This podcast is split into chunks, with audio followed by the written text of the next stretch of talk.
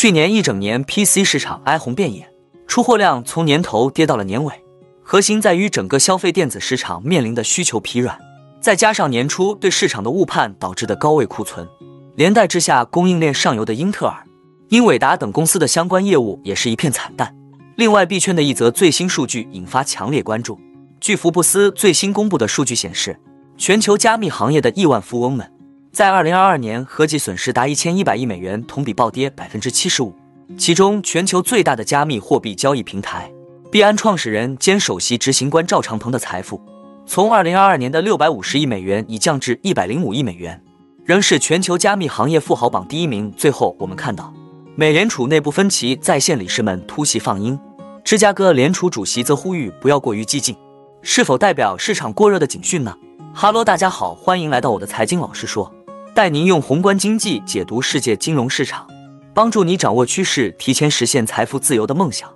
如果你也对股市投资理财以及宏观经济市场感兴趣，记得订阅我的频道，打开小铃铛，这样你才不会错过最新的影片通知哦。那我们就开始今天的节目吧。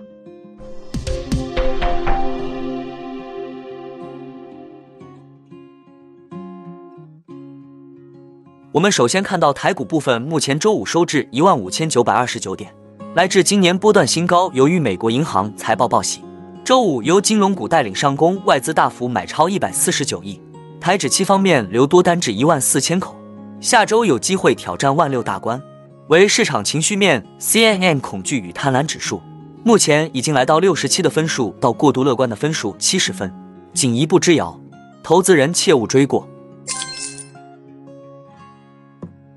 市场研究公司 IDC 的最新报告显示，二零二三年第一季度全球 PC 市场还在继续暴跌。一片哀嚎之下，苹果表现出了惊人的韧性，不仅在去年第三季度逆势增长百分之四十点二，放眼全年也能凭借仅百分之二的下滑大幅领跑其他厂商。但苹果的神话终究敌不过市场的凛冬。市场研究公司 IDC 的最新报告显示，二零二三年第一季度全球 PC 市场还在继续暴跌。整体出货量为五千六百九十万台，相比二零二二年第一季度下滑了百分之二十九。前五大厂商中，跌幅最小的惠普同比下降了百分之二十四，跌幅最大的苹果更是同比下降百分之四十点五。关键不是下滑。今年二月，苹果发布的二零二三财年第一季度财报显示，Mac 业务的季度营收已经同比下滑了百分之三十，其销量表现可想而知。之后的电话会议上，苹果 CFO Luca m s t 也表示。截止三月的第一季度，Mac 和 iPad 的销量预计都会出现双位数下滑。但即便之前有了无数的铺垫，苹果 Mac 今年第一季度的跌幅之大，还是出乎了外界的意料。是 M 系列芯片不再有竞争力了吗？恐怕很难一言以蔽之。需求疲软、库存过剩以及宏观经济环境的恶化，被认为是 PC 市场今年第一季度暴跌的因素。事实上并不意外，去年四个季度的连续下滑也能归因于这三大因素。其中，PC 厂商相对可控的只有库存水位这一点。不过目前来看，PC 厂商的库存虽然都有所减少，但普遍还是高于四到六周的正常水位。同时，IDC 的出货量报告也显示，全球 PC 市场的需求疲软尚未见到拐点。这同样也是苹果 Mac 系列面临的窘境，也就是疫情红利基本消退，消费者集体完成了一次 PC 换新，再加上大环境使然，需求持续疲软。当然，苹果还有其特殊性所在。比如 M2 的吸引力不足，MacBook Pro 推迟发售等，一家公司的命运当然要考虑到历史的进程，但也要靠自我奋斗。今年一月，苹果通过一则新闻稿，发布了新款 MacBook Pro 和 Mac mini，二月三日正式开售。其中 MacBook Pro 搭载了 M2 Pro 以及 M2 Max 芯片，Mac mini 搭载了 M2 Pro。随后，苹果还发布了一段简短的介绍视频，而据文件信息显示，该视频至少在二零二二年十月就已完成。结合去年彭博社关于苹果取消十月发布会的报道，紧接着又推出了新款 iPad 和 iPad Pro，基本可以推测出，苹果原计划应该是在当时一同发布 iPad 和 Mac 新品，包括三个月后新款 MacBook Pro 和 Mac mini，但最终苹果改变了计划。正因如此，苹果自千禧年以来第一次没有在第四季度推出任何新款 Mac 产品，而推迟到今年二月才开售的新款 MacBook Pro 和 Mac mini。不仅打破了苹果的传统，势必也影响到了第一季度的销量表现。然而，在一片不确定性，PC 厂商能够抓住的确定性，恰恰也是吸引消费需求的关键。足够大的技术创新和体验提升，而随着环境回暖，PC 市场的大盘最终还是会稳定下来。但谁能从中占据更大的优势和蛋糕，就看凛冬时节里的准备了。据《华尔街日报》报道，当前币安美国子公司正努力寻找一家银行来存放客户的现金，但其最近试图与 Cross River Bank 以及 Customers Bank 等银行建立合作关系。均以失败告终。分析人士指出，美国监管部门的打击或许是币安陷入困境的主要原因之一。另外，被持续警告的美国巨雷也传出一则不好的消息。据 Commercial Observer 消息，黑石上周以大幅折扣抛售了美国南加州的两栋 A 级别十三层写字楼，售价为八千两百万美元，比黑石九年前收购的价格低百分之三十六。评论认为，如果美国 A 级商业地产都遭如此大幅降价出售，那么，B、C 级别办公楼市场更是不容乐观。崩塌之下，全球币圈的超级富豪身家遭遇血洗。据福布斯最新公布的数据显示，全球加密行业的亿万富翁们在2022年合计损失达1100亿美元，同比暴跌75%。这一轮血洗的导火索是 Luna 币，加密货币交易所 FTX 在2022年接连暴雷，引发全球虚拟货币巨震，市场一度陷入悲观情绪之中。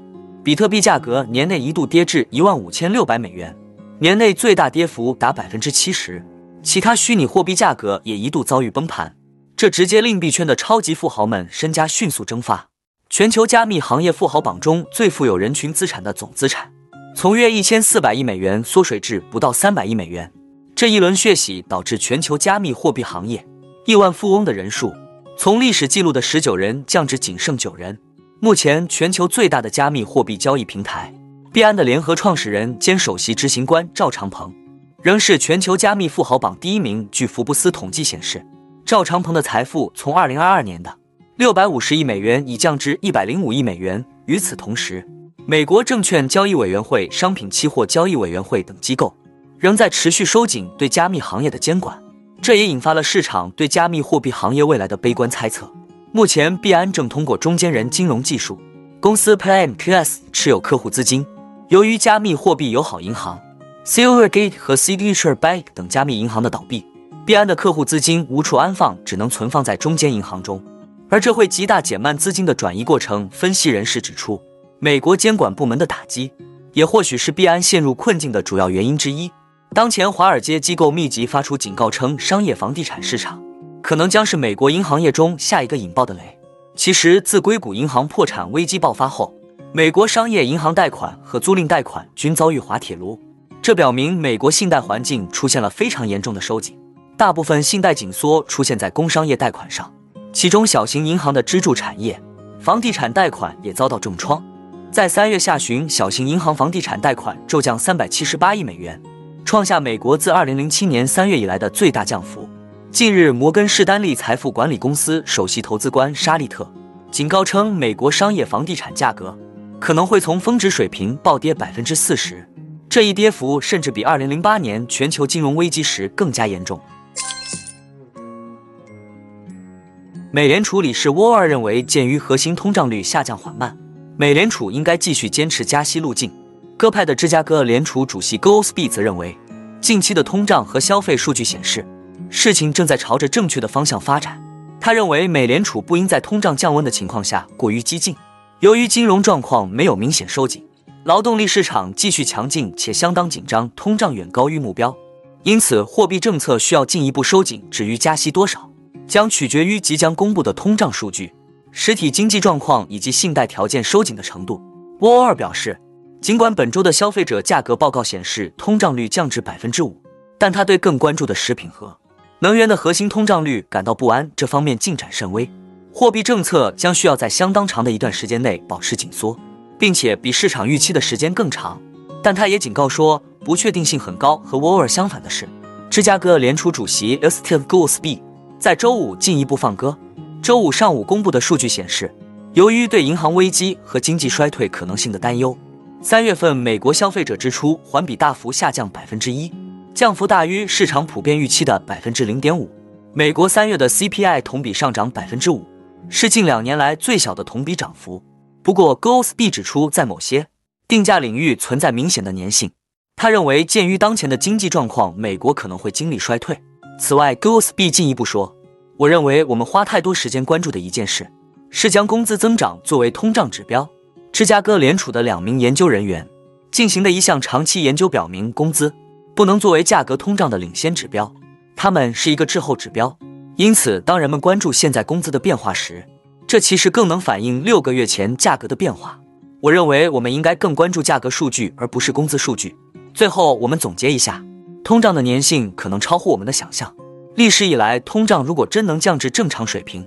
可能也需要两到三年的时间，也就是二零二四年至二零二五年之间。目前债市很明显在走长短天期直利率修复期间，之后就会面临到经济衰退，到时候股市的主跌段才会真正到来。看完今天的内容，你有什么想法呢？欢迎在底下留言跟我们分享哦。那我们今天的节目就先分享到这里。你也喜欢用宏观经济看全球投资的机会吗？如果你也喜欢这样的内容，记得帮我点赞以及订阅分享，YouTube 的大数据就会再推荐类似的影片给你哦。那我们下一支影片见了，拜拜。